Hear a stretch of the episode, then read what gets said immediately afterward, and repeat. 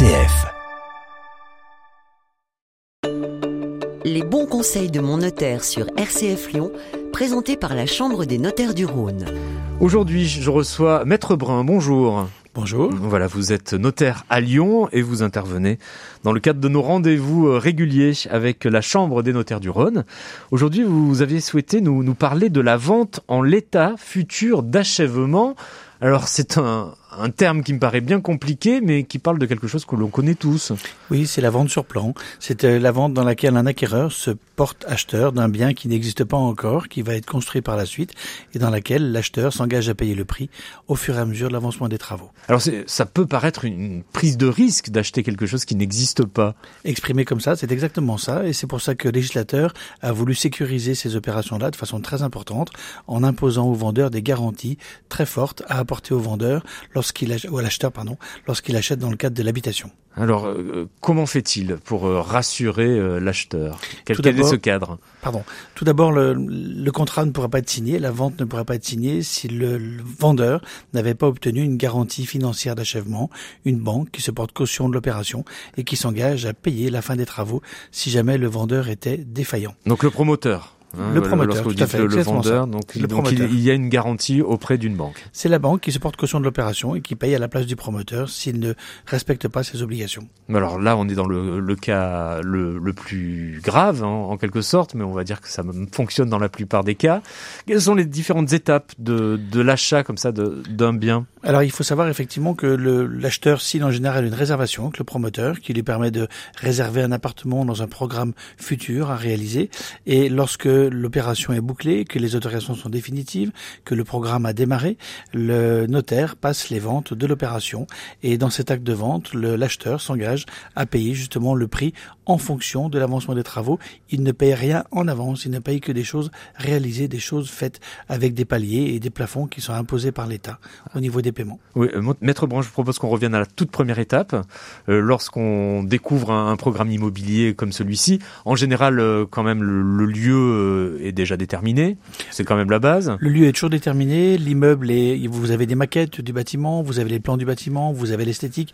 Le dossier de permis a déjà été déposé. Il est même généralement obtenu. Donc l'acheteur sait très bien à quel endroit il va acheter et dans quel, à quoi va ressembler son environnement futur et à quoi va ressembler l'appartement ou les lots qu'il achète. Donc on sait à peu près à quoi va ressembler quand même l'appartement. Oui, surtout qu'ils sont définis par des documents très précis, qui sont le plan des lots achetés et ce qu'on appelle une notice descriptive des travaux. C'est un document qui reprend les prestations et les matériaux qui seront dus par le vendeur. Mmh. Est-ce que promoteur. les points qui doivent figurer dans, dans ce document-là sont très précis? Est-ce qu'il faut qu'il y ait Ils sont très telle précis. ou telle information et si elle manque vous, vous pouvez intervenir à ce moment-là? En, en, général, les promoteurs aujourd'hui connaissent à peu près leur travail. Oui. Il nous arrive de faire rajouter des choses effectivement sur les plans ou ces notices, mais c'est assez rare. Les documents sont en général très précis et il peut y avoir également des modifications de ces éléments-là qui sont demandés par l'acheteur de façon à adapter le bien qu'il achète à, au souhait ou à la destination qu'il veut lui conférer. Oui. Quel type de modification, par exemple, on peut demander en tant qu'acheteur? Déplacer une prise, rajouter une rangée de carrelage, inverser une porte. Évidemment, c'est des informations qui figurent ça dans, dans le sûr. document Tout à fait. Avec en général un choix de carrelage, on peut en choisir un de meilleure qualité, ou à l'inverse, on peut effectivement euh, décider de rajouter des prises en plus. Il n'est pas question de les demander lorsque le bâtiment est terminé, mais si effectivement on se place suffisamment tôt, eh bien, il est possible de demander ces modifications-là au vendeur. Hum. Est-ce que vous vous guidez, accompagnez euh, le futur acheteur dans ces modifications-là? Est-ce que vous lui expliquez aussi comment il peut procéder, ou ça se passe uniquement entre l'acheteur et le vendeur? Ça se passe essentiellement entre le promoteur, effectivement, et l'acheteur. Euh, nous, nous pouvons intervenir pour conseiller à l'acheteur pour lui dire, recommander effectivement, lui indiquer ce qu'il a le droit de faire, ce qu'il peut demander ou pas. Mais après, on n'intervient pas du tout dans la partie technique de l'opération. Oui. Est-ce que vous demandez, par exemple, à, je ne sais pas quel, quel est le terme, à un règlement pour chaque modification de, de ce contrat-là? Nous, non, absolument non. pas. C'est un prix global? Un, les honoraires du notaire sont toujours fixés, vous savez, par par l'État en fonction du prix de la vente, et le fait qu'il y ait des modifications n'a strictement aucune incidence sur les frais de l'acquisition. Ça peut avoir une incidence dans les rapports entre le promoteur et l'acheteur sur le prix de la vente, bien entendu, qui pourrait être impacté par les modifications demandées, mais ça n'a strictement aucune incidence sur les frais hum. de l'acte. C'est-à-dire que le prix là de, de l'appartement, par exemple, il peut évoluer tout au long de la discussion ou comment ça se passe? Il est généralement fixé à l'avance par les parties et il est définitif. La plupart du temps, on peut prévoir un prix indexable, mais c'est extrêmement rare. Ça fait très longtemps que je n'en ai pas vu personnellement. indexable au, cours de la monnaie à quoi? au, cours de la monnaie, sur un indice, sur le BT01 par exemple, l'indice du bâtiment. Ça se faisait beaucoup autrefois, notamment sur les programmes de longue durée, mais ça fait très longtemps que j'en ai pas vu parce que commercialement c'est compliqué à faire accepter à un acheteur, je pense. Mmh. En revanche, il y a deux choses qui peuvent modifier le prix, c'est effectivement les discussions entre le promoteur et l'acheteur sur les modifications que l'acheteur va demander. S'il veut du carrelage deux fois plus cher que le carrelage prévu initialement, effectivement son prix va être impacté. Donc ça c'est possible. C'est possible. On peut faire ce type de demande. Et puis, puis il y a une autre chose qui peut modifier le prix, malheureusement c'est l'État, puisque dans la TVA, dans la vente de l'achèvement, nous avons de la TVA au taux de 20%. Donc l'État avec un grand E, hein, pas l'État de l'appartement. Non, l'État, l'État, l'État-nation. et si effectivement le taux de la TVA évolue et par rapport aux 20%, et ben le, le, prix de l'achat peut être impacté par cette évolution. Alors on est toujours avant la construction de cet appartement. On a à peine une minute pour parler de, de, l'étape finale. Euh... Elle est très importante aussi puisque le jour de la réception, le voit s'ouvrir pour l'acheteur de nouvelles garanties.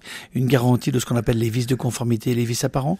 Pendant un mois, il doit signaler au vendeur tout ce qui ne convient pas, euh, tout ce qui à l'œil nu n'est pas n'est pas conforme à ce qui a été prévu il a ensuite pendant un an une garantie à faire jouer pour l'isolation phonique, deux ans pour ce qu'on appelle les éléments d'équipement, tout ce qui équipe l'appartement, et la garantie la plus importante, c'est la garantie de 10 ans qui est due pour les vis de construction.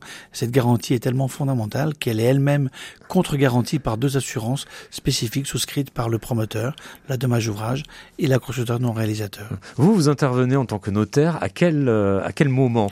Au moment de la signature, euh, une fois qu'on s'est mis d'accord sur euh, le plan de l'appartement, en gros?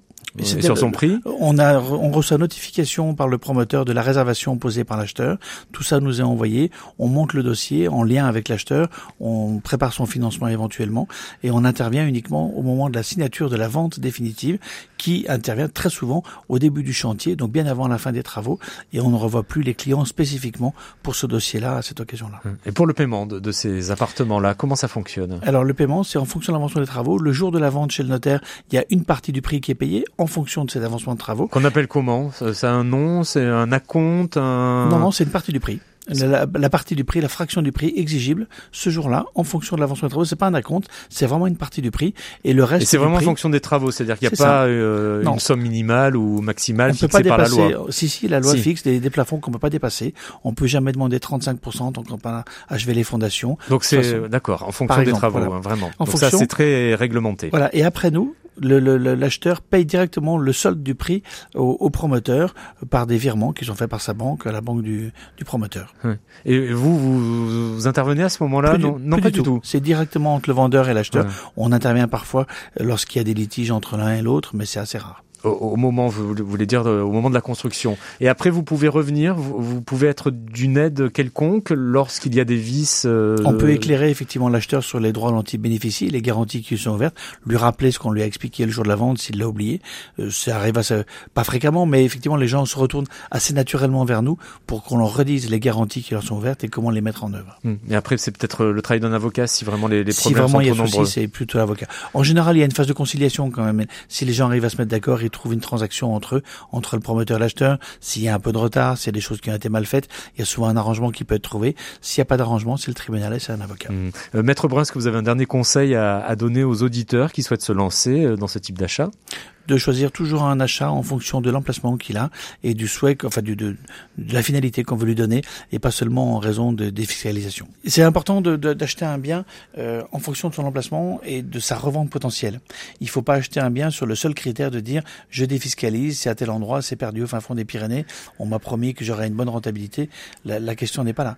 Il faut toujours acheter un bien en fonction de sa situation et de la, de, de, de, pouvoir le. Il faut toujours imaginer qu'on pourra, on devra le revendre un jour, et pour ça, l'emplacement euh, n'a pas de valeur. Merci beaucoup pour ce conseil. Je vous en prie. À bientôt. Merci.